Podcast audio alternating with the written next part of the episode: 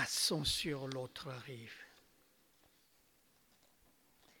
Le week-end dernier, comme vous le savez bien, l'Angleterre a accueilli les chefs d'État du G7. Vous saviez cela?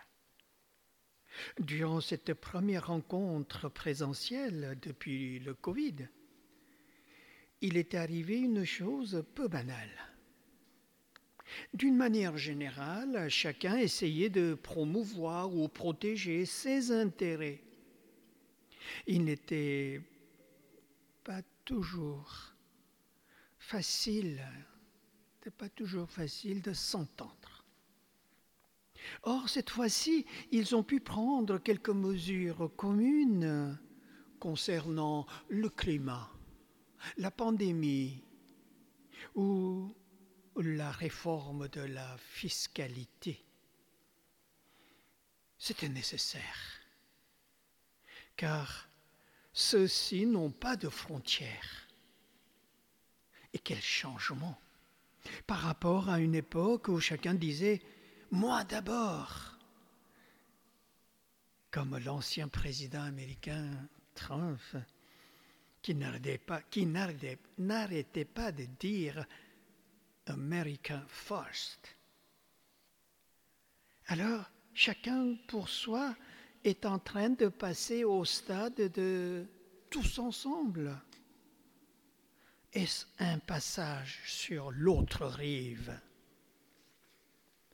Passons sur l'autre rive, demande Jésus à ses disciples. Pour lui, la journée était longue. Il enseignait le mystère du royaume de Dieu en utilisant des paraboles comme celle du semeur ou celle de la graine de moutarde. Et quand le soir est venu, Jésus quitte la foule dans l'idée de regagner l'autre rive du lac de Galilée. D'où cette proposition. Passons sur l'autre rive. Ça aurait été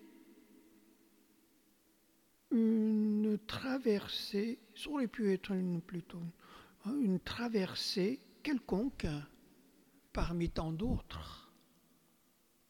Or, cette fois-ci, pour les disciples, ce sera plus qu'une simple trajet en bateau. Car eux qui ont écouté leur maître enseigner, ils vont faire durant cette traversée une expérience inouïe. Regardons plus près notre évangile. Jésus se repose après une fatigante journée. Sur la barque, oui, il est avec ses apôtres dans la barque qui les emmène sur l'autre rive. Et voici que tout à coup, une violente tempête s'abat sur eux. Leur barque, fortement secouée par le vent, et bientôt envahi par les vagues, tous les passagers voient venir le danger de mort. Et pourtant, Jésus dort sur le coussin à l'arrière.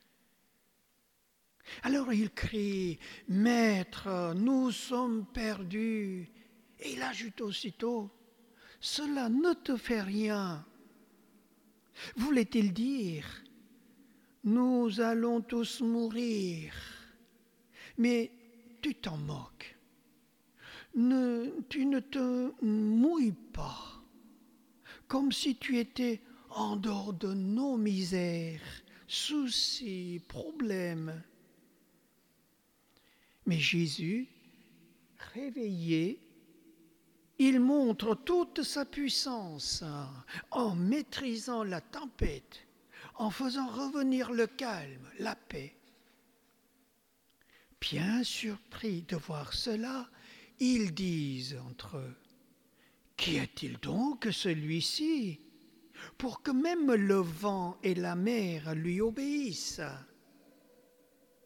Mais en réalité, par cet événement, ils découvrent que leur maître est le même Dieu qui parlait à Job dans la tempête.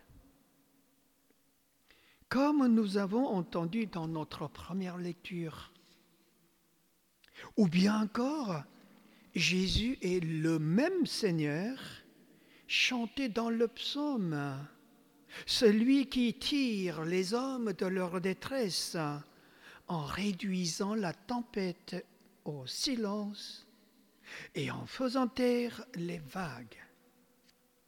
Et en plus, les disciples comprendront parfaitement que Jésus est le Messie, le Sauveur, lorsqu'il est réveillé, c'est-à-dire ressuscité, ayant vaincu la mort sur la croix. Oui, c'est Jésus, le Fils de Dieu, qui accompagne toute l'humanité pour la conduire à la vie à travers la tempête, danger de mort, tout en demeurant avec les disciples dans la même barque qui symbolise justement l'Église. Passons sur l'autre rive. Mes frères et sœurs, qu'est-ce que cette parole veut dire aujourd'hui pour nous? Écoutons la réponse de Saint Paul. L'amour du Christ nous saisit, nous étreint, dit-il, car il a l'intime certitude que le Christ est mort sur la croix par amour pour nous tous. Grâce à cet amour, tous les hommes ont passé par la mort. Il est donc clair.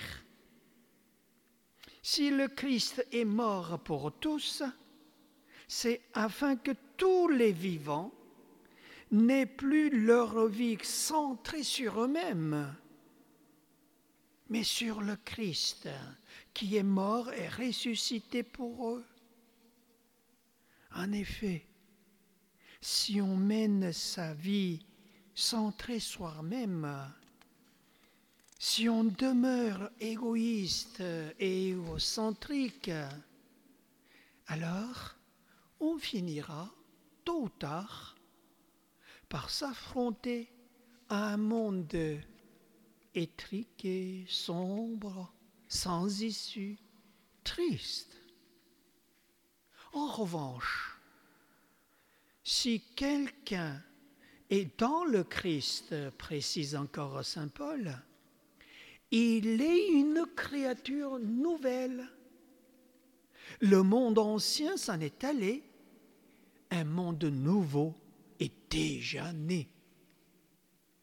Oui, si nous passons sur l'autre rive avec le Seigneur Jésus, si nous bâtissons notre vie centrée sur le Christ, le Seigneur lui-même renouvellera réformera et transformera notre vie.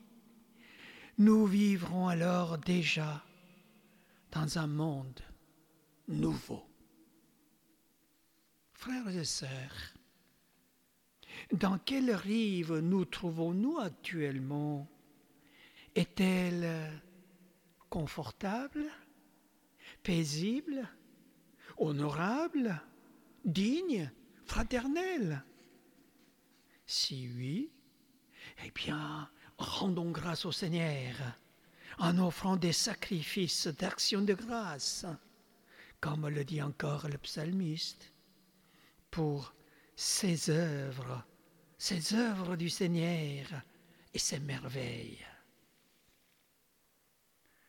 Au contraire, est-elle une rive fragile angoissante, menaçante, indigne, déshonorée, déshonorable? Savons-nous alors entendre l'appel du Seigneur? Passons sur l'autre rive. Certes, durant la traversée, il peut y avoir des tempêtes, la force de la mort, ou encore les virus qui mettent en danger nous-mêmes, notre foyer, notre société, notre groupe, voire notre Église. Mais le Seigneur est là. Il nous accompagne jusqu'au bout. Il sait maîtriser nos adversaires. Avec lui, nous, pouvons passer sur l'autre rive sans faute. Saurons-nous alors le suivre avec confiance?